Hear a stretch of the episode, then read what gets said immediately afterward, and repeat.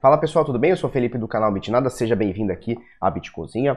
Hoje, sexta-feira, dia da maldade, 25 de outubro, agora são 10 para as 9 da manhã. E aí, belezinha? Show de bola? Olha só, Bitcoin subiu bastante, a gente comentou dois dias atrás, ele bateu 7,200 e qualquer coisa, é, numa retração de 0,618 de Fibonacci. E agora o bichão, dois dias depois, aí dá uma subidinha, dá um fôlegozinho, 7.625, vamos falar bastante sobre isso. Bitcoin SV também subindo bastante hoje, vamos falar um pouquinho sobre. É, mas antes vamos falar sobre aqui o valor de mercado, tá? Então as 2.347 moedas listadas aqui no CoinCheckup, 209, quase e meio bilhões de dólares, tá? Volume nas últimas 24 horas cai um pouco de ontem, isso aqui é o, é o valor reportado pelas exchanges, tá? É, 60,2 bilhões de dólares e a dominância do Bitcoin 65,63, tá? Caiu um pouquinho, um porcentinho aqui de média do que teve aí nos últimos, sei lá, um mês, um pouquinho mais, tá? Lembrando que é, esses dias rolou uma pergunta é, se esse valor aqui considera OTCs e também se considera P2P. Não, isso aqui é só as exchanges que o CoinCheckup, que na verdade usa API do CoinMarketCap, é, então são as exchanges que o CoinMarketCap aprova, tá certo? Então, por exemplo, tem exchanges no Brasil que não estão no CoinMarketCap, então é, esse volume aqui é, é, reportado é menor, tá certo? Então não entra é, valores de P2P e nem de OTC, tá? Então isso aqui é valores de, de exchange. Então Bitcoin 7.622, altinha de 1,66% nas últimas 24 horas, mesmo assim quedinha de 4,14% nos últimos 7 dias. Valor de mercado agora é, no Bitcoin 137,2 bilhões de dólares. E esses 137,2 bilhões de dólares representam 65% de todo o valor de mercado de 209,4 bilhões, tá certo? De doletinhas. Uh, vamos ver o Tether. O Tether mais um dia negocia mais do que o Bitcoin. Ó, o Bitcoin negociou nas últimas 24 horas. Óbvio que isso aqui é um valor reportado pelas exchanges, né? A gente precisa sempre frisar isso. Não dá para saber se esse aqui é um valor real, tá? O Bitcoin ontem, nas últimas 24 horas, aliás, ele, ele, ele movimentou 16,7 bilhões e o Tether quase 22 bilhões é o valor reportado, tá? Mais ou menos por aí. Uh, vamos olhar aqui o dólar, né? Dólar baixando um pouquinho, ele chegou aqui a 4,18 no dia 15 aqui desse mês. É, mês passado, finalzinho do mês passado, 4,16 ou 4,17, 4 tanto. E agora tá dando uma baixadinha aqui, 4,3 ontem, 4,4 hoje, tá? Então R$ 4,04, Bitcoin 7.622 dólares, na Bitcoin Trade 30.999,99 centavos aqui nesse momento, tá? Você consegue comprar frações e a gente sempre recomenda, comprou seu Bitcoin, seja de OTC, seja de P2P, seja de onde for, bota na sua carteira, tá? Tira, não importa se é uma fraçãozinha, se são muitos Bitcoins, bota na sua carteira, o Bitcoin foi feito para ficar na sua posse, tá? E não na posse de terceiros. Beleza, olha só. É mercado em Bitcoin, tá? Então a gente olhou aqui o valor dolarizado, tá? Agora a gente olha aqui o valor em satoshis. Então satoshizado, é, é, é, existe essa palavra? Se não existe, nós estamos inventando aqui. Então o valor da, das moedas aqui satoshizadas, a gente tem aqui Ethereum subindo 0.7, Ripple subindo 2%, Bitcoin Trash subindo 2.4%, Litecoin mais modesto aqui meio porcentinho, Binance Coin 2.47% de alta, EOS 1.18 e Bitcoin SV, a hora que eu estava começando a gravar o vídeo, ele estava em 12%, já está em 13.71, uma subidinha bem cabulosa, a gente vê aqui por esse mini gráfico aqui, tá certo? Então 13.71 é o destaque aqui do top 10. Uh, ah, no top 20 aqui a grande maioria das moedas subindo, depois dá uma quedinha em algumas, tá? Mas uh, o que interessa mais aqui é top 20, talvez top 30, e a grande maioria aqui tá subindo. Com exceção da Stella no top, no, na posição 10, tá? E por valor de mercado, caindo praticamente meio por cento. Unus, moeda da Bitfinex, o Scanzão aqui caindo 3% e OTA caindo 1%, tá? Essas aqui fecham o top 10. Beleza? Opa, peraí que eu vi alguma coisa caindo muito aqui. Uma impressão. Não, é impressão. Beleza. Tá, isso aqui mesmo. Beleza, show de bola. Vamos falar sobre o Bitcoin. Olha só, é, eu criei um vício de falar que 0618 é a correção de 60% de toda essa subida. Rapidinho, eu não, eu não entendi, hoje eu abri o, o meu gráfico aqui do, é, do TradeView, eu não entendi por que, que ele não tá, sei lá, translúcido, não sei como é que fala, né? Mas ele, ele tá bruto aqui. Eu vou deletar isso aqui para não ficar tão feio, tá, pessoal? mas geralmente você conhece o gráfico, ele fica mais translúcido. Eu não sei se eu mudei alguma coisa, ou se é a configuração do meu computador, ou se é do, sei lá, do próprio TradingView aqui. Então eu vou deletar, a gente tem essas linhas aqui, tá? É, e, eu, e eu criei esse vício de falar que 0,618 nessa retração seria a correção de 60% de toda a alta. E ontem um inscrito é, corrigiu e, e, ele fala que não, e é verdade, né? Virou um vício falar isso, não é verdade.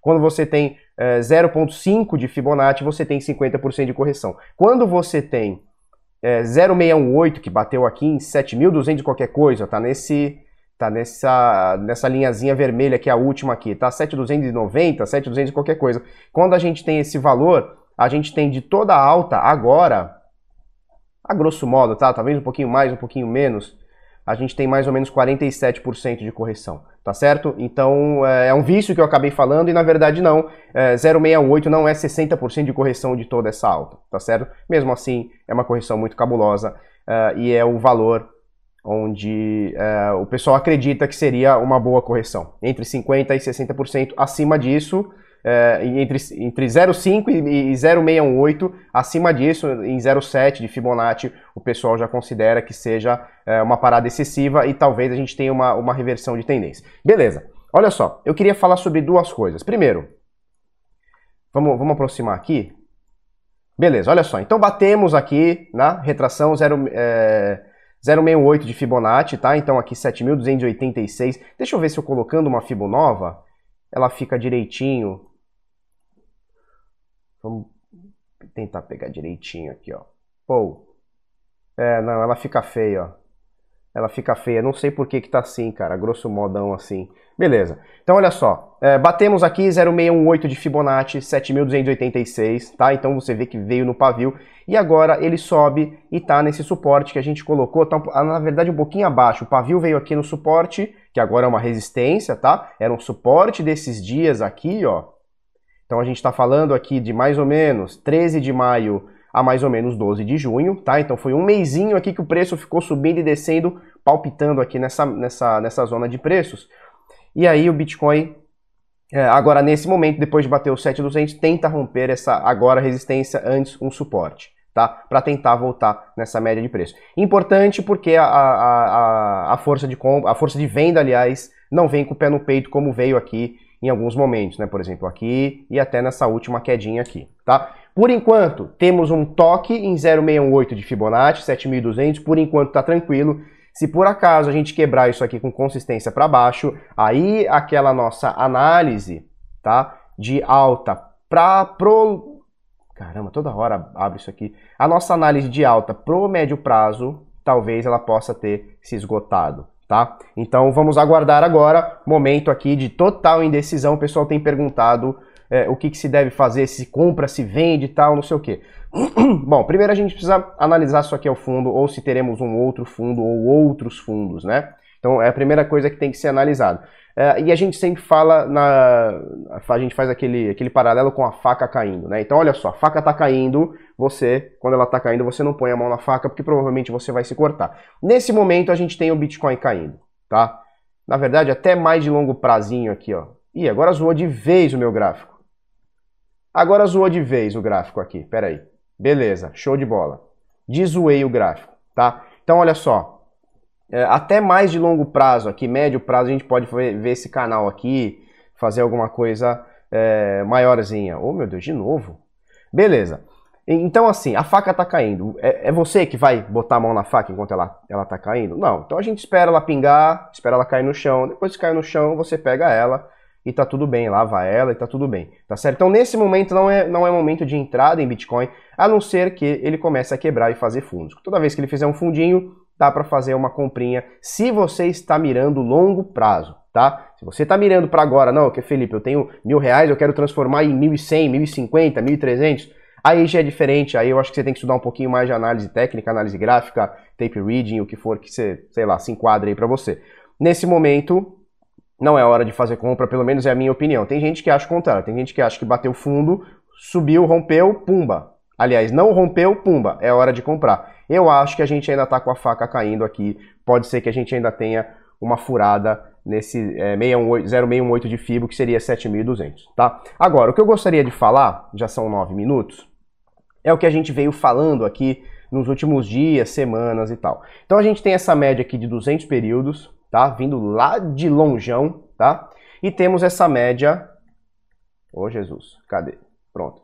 E temos essa outra média aqui de 50 períodos, tá? E no dia de hoje, se antecipou, porque estava marcado para dia 26, 27, mas com essa queda aqui de anteontem, deu uma antecipada. E hoje a gente está com ela se encontrando, tá certo? Então hoje, dia de hoje, 25 do 10, a gente tem ela se encontrando aqui, to o toque da média de 50 com a média de 200, tá? Uh, se isso aqui acontecer, que provavelmente vai, amanhã já deve estar acontecido esse, esse, esse cruzamento, a gente vai ter ao longo do dia, dos dias, um movimento parecido com isso aqui, tá? Um pouco mais, um pouco menos, mais acentuado, menos acentuado, mas mais ou menos isso aqui. Que seria o cruzamento da média de 50 períodos é, para baixo da média de 200. Isso aqui é chamado de Death Cross, tá? Isso aqui aconteceu num passado bem recente, o contrário, tá? Então tivemos aqui, olha só, a média de 50 cruzando para cima a média de 200. Aí aqui a gente chama de Golden Cross e geralmente é uma é, temos uma subida.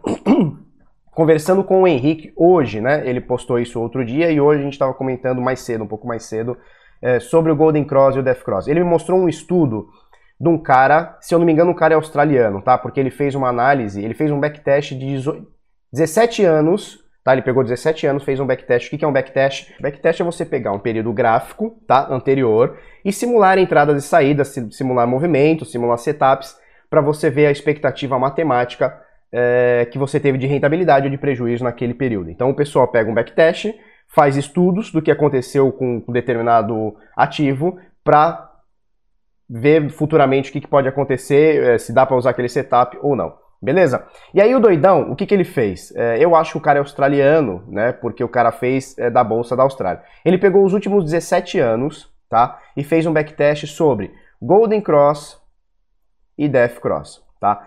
E o índice de acerto era bem baixo, era coisa de 40%, tá? Então, toda vez que, ele, que acontecia ou um Golden Cross ou um Death Cross, Death Cross, ele errava 60% das vezes. Mas na média, mesmo acertando e mesmo errando, tá? Mesmo acertando pouquíssimo e errando muito, ele tinha anualmente 12% é, de rentabilidade com esse setup, tá? Então é um setup bem simples que, que o pessoal usa, que é o seguinte, de Golden Cross, é, toda vez que arma um Golden Cross, e quando a gente fala Golden Cross, cruzamento de média de 50 períodos com a de 200 períodos no diário, tá? Se você pegar outros tempos gráficos, não é considerado é, um Death Cross ou Golden Cross, pode ser considerado um referencial, é, mas não como Golden Cross ou Death Cross, tá? Então tem que ser no diário, tá? Essa é mais ou menos a regrinha. Então toda vez que o cara é, entrou nesse setup, que seria comprar cruzando é, para cima o Golden Cross e sair cruzando para baixo o Death Cross, tá? Então bem simples, o cara fez isso, um backtest em, sei lá, 17 anos, 18 anos, ele teve 12% de rentabilidade, tá? Você fala, Felipe, 12%, meu amigo, é muito pouco, a gente está falando de criptomoeda, onde só esse cruzamento aqui, ó, do topo, do, do, do cruzamento ao fundo foi 200%. Sim, a gente está falando de bolsa, é uma outra realidade, criptomoeda, a volatilidade é muito maior, tá? Então, mas mesmo assim, é, 12% ao ano não é de se jogar fora em lugar nenhum, tá? Então, só para recapitular, ele, ele erra muito, tá? Então ele acerta apenas 40%, mas todas as vezes que ele acerta, ele dá um tiro, então, ou seja, ele pega tendência, né? Então entrou no Golden Cross, saiu no Death Cross, a média lá desse doidão da Austrália de backtest foi de 12% por ano, tá certo? É, então, pra gente entender que o Golden Cross e o Death Cross, ele é um negócio que erra bastante. Então não quer dizer que agora, é, ele cruzando para baixo, ele vai obrigatoriamente cair. O que vai mandar agora é preço, tá? Se por acaso cruzou para baixo, Puta que pariu, agora vai cair muito, vai pra vala. Ué, dali a pouco o Bitcoin dá um pump, ou pega uma sequência boa de pump, sei lá, vai para 9 mil, 10 mil dólares. Essa parada aqui, ó, deixa eu colocar. É, essa parada aqui às vezes pode desvirar e ele fazer um novo Golden Cross, tá? Então ele pode falhar aqui. Agora, é, a gente não trabalha com bola de cristal, vamos ver o que acontece nesse momento. Por que, que as médias estão para baixo? Deixa eu botar aqui. Por que, que as médias estão para baixo? Porque o Bitcoin está caindo, caindo bastante. Principalmente a média de 50. A média de 200, ela está querendo ficar no 0 a 0 aqui, tá? Então nos próximos dias, talvez semanas, a gente vai ver ela ficando num 0 a 0 e se continuar a queda, a gente vai ver ela tendendo a cair. Mas a média de 50 já está caindo já há bastante tempo, desde o dia 18 de setembro. Tá? Então, mais ou menos isso que eu gostaria de falar sobre Golden e Death Cross. Eu gostaria de fazer um backtest sobre, sobre todo o período, sobre os últimos 10 anos é, do Bitcoin. Infelizmente eu não vou ter tempo, já avisei vocês essa semana toda, semana passada também. Vou viajar agora segunda-feira, então não teremos vídeo, tá, pessoal? Talvez eu faça alguns vídeos com o celular, então não, é, não vai ser de mercado, vai ser sobre, sei lá, sobre opinião, sobre notícia, acontecimento, etc. Talvez, para isso eu vou precisar ter internet boa, ter tempo e, sei lá, tá o, o ambiente bom para eu fazer. E geralmente não dá que eu tenho duas crianças e é duas terroristas, já acorda quebrando tudo, é uma loucura do, do inferno. Beleza? Então, mais ou menos por aí, esse é, o é que eu gostaria de falar sobre o Golden Cross hoje. Vamos falar sobre duas coisas aqui, o vídeo já está um pouco longo, né? Olha só, é, o herdeiro da Samsung, ele está sendo é, julgado lá na Coreia do Sul por propina, tá? Só para você entender, se você vai dar risada, tá? Porque aqui no Brasil, é, o que a gente entende sobre propina, como propina, é uma coisa muito mais forte. Mas esse doidão, um dos herdeiros, ele chama é, Jay Lee, tá? esse maluco, ele deu para uma amiga da, do filho do presidente três cavalos, tá? Então ele pegou, deu três cavalos, óbvio que deve ser bons cavalos, cavalo de raça, deve ser caríssimo e tal, mas ele deu é, para uma amiga aí do presidente, uma grande amiga do presidente da, da Coreia, ele deu três cavalos ou coisa parecida, tá? E aí o que que acontece? É, você vai dar risada, porque aqui os caras fazem mala de dinheiro, né? A gente conhece o bunker do Gedel, 50 milhões, não sei o que. Lá os caras é, é, é, é, um cavalo. Beleza, show de bola. Esse cara já foi preso em 2017, tá? É, e, e o Supremo lá soltou.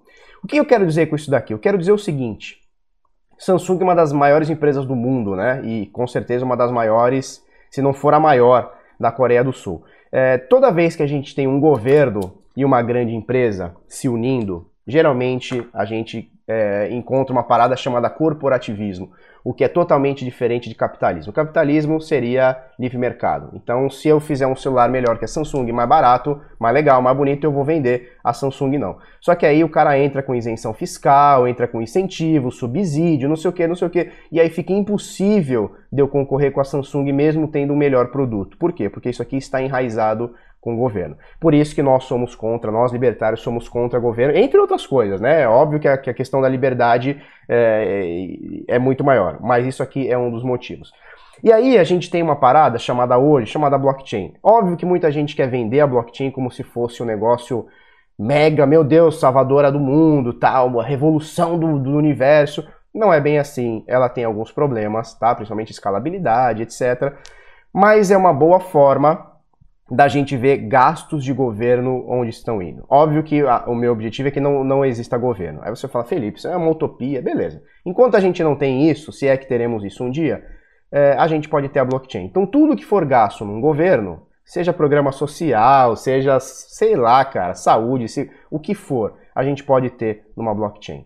Tá? Então essa é uma das grandes revoluções que a gente vai ter nos próximos anos. E aí a gente vê essa daqui também notícia da Forbes. Olha só, CAD começa inquérito sobre práticas anticompetitivas em pagamentos. Então olha só, a gente tem basicamente hoje cinco bancos no Brasil.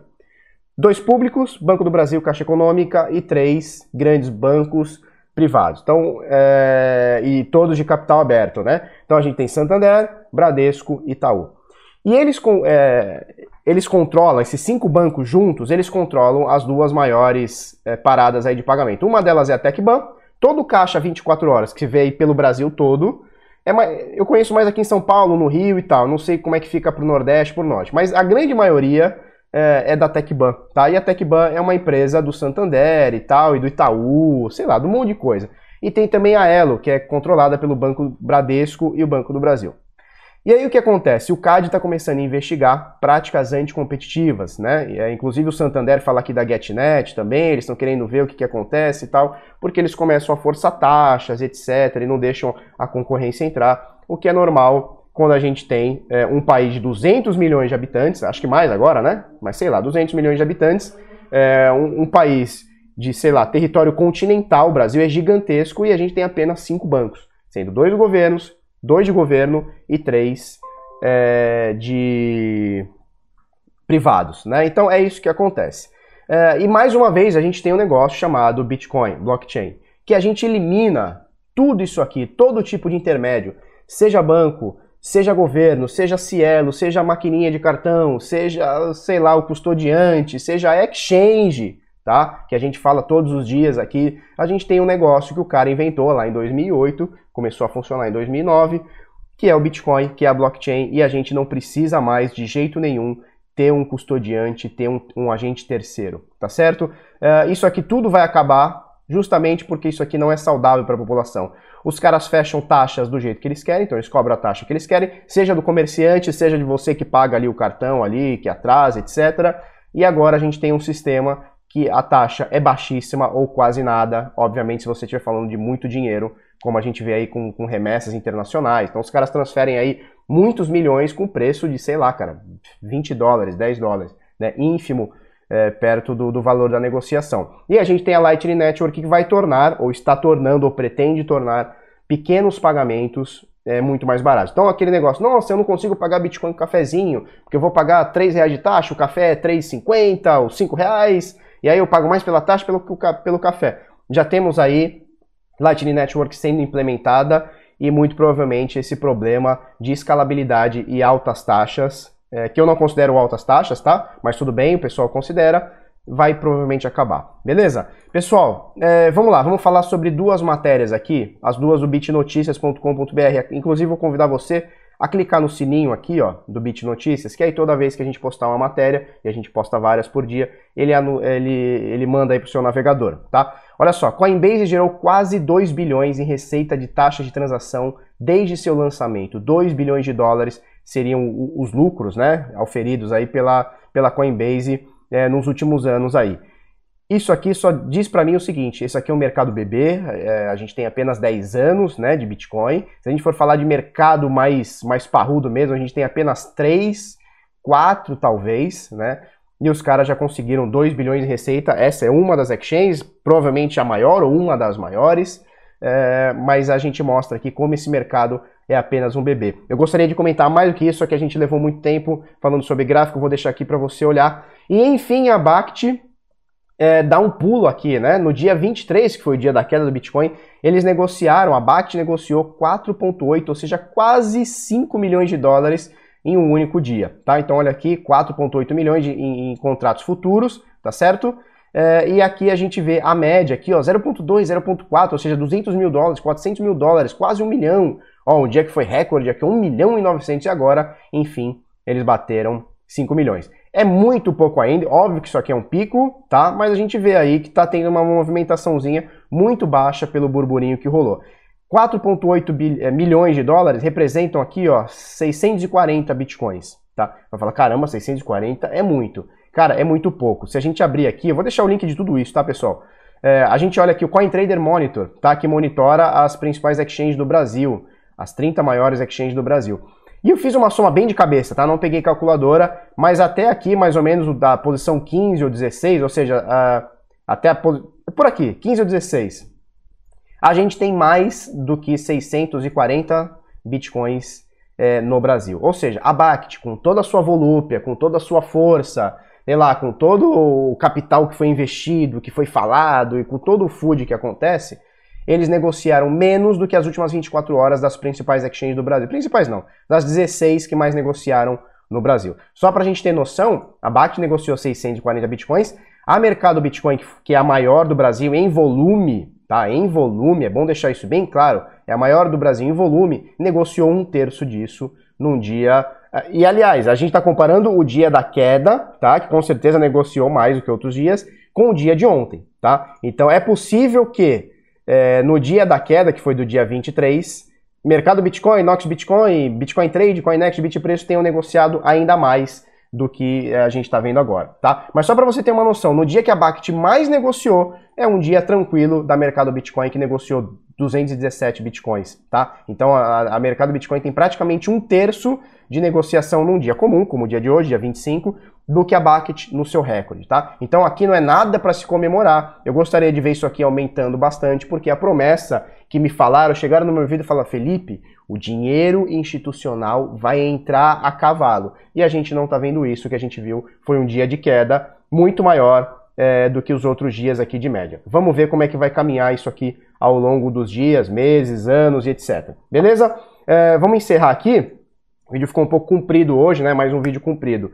É, então, só para a gente recapitular, a partir de segunda-feira agora, não teremos mais vídeo, tá? É, só quando eu voltar, se eu não me engano, dia 12 de novembro ou 13 de novembro, não sei, tá? É, e, e, se você quiser seguir a gente lá na viagem, estarei indo para Orlando. Eu vou pagar com Bitcoin nas lojas lá nos Estados Unidos, vou pagar com Dash, vou pagar com Ethereum, vou pagar com as criptomoedas aí, as criptomoedas. E se você quiser ver quais são as lojas que aceitam, qual, qual que é a mutreta que eu estou fazendo é, para conseguir usar Bitcoin na gringa, você segue a gente lá no arroba canal Bitnada no Instagram, tá? Então eu vou postar as coisas lá, como eu estou pagando as coisas lá. Não vai ser possível, mas eu vou tentar fazer grande parte da minha viagem pagando em criptomoeda, tá? Já sei que não vai ser possível, mas sei lá, vou tentar gastar 80, 90% de todos os gastos, eu vou tentar fazer em criptomoeda e você vai acompanhando comigo no arroba canal Bitnada lá no Instagram, que agora eu virei, eu virei blogueiro, virei blogueirinho, beleza? Se você gostou desse vídeo, curte, comenta, compartilha com os amiguinhos, inscreve no canal, coisa no sininho, faz tudo aí. Até amanhã, tchau, boa viagem, a gente se vê no Instagram todos os dias, ou sei lá, dia 12, 13, é, aqui no Brasil, no YouTube. Valeu, obrigado.